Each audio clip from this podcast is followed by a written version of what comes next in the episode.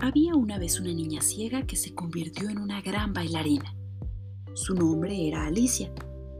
En su infancia, Alicia sí podía ver y ya era una bailarina excepcional, con una gran carrera por delante cuando enfermó. Su vista iba empeorando con el tiempo.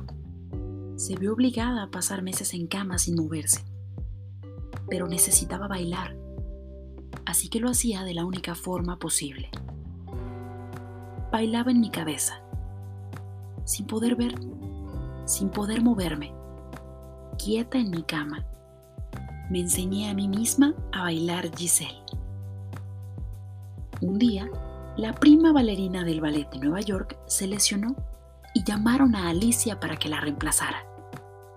Ya había perdido buena parte de la vista, pero ¿cómo iba a decir que no? Además, el ballet que bailaría sería Giselle, Tan pronto empezó a bailar, el público se enamoró de ella. Bailaba con mucha gracia y confianza, a pesar de estar casi ciega. A sus compañeros de baile les fue enseñando a esperarla en el lugar preciso, en el momento indicado. Su estilo era tan único que le pidieron que bailara con su compañía de ballet en todo el mundo.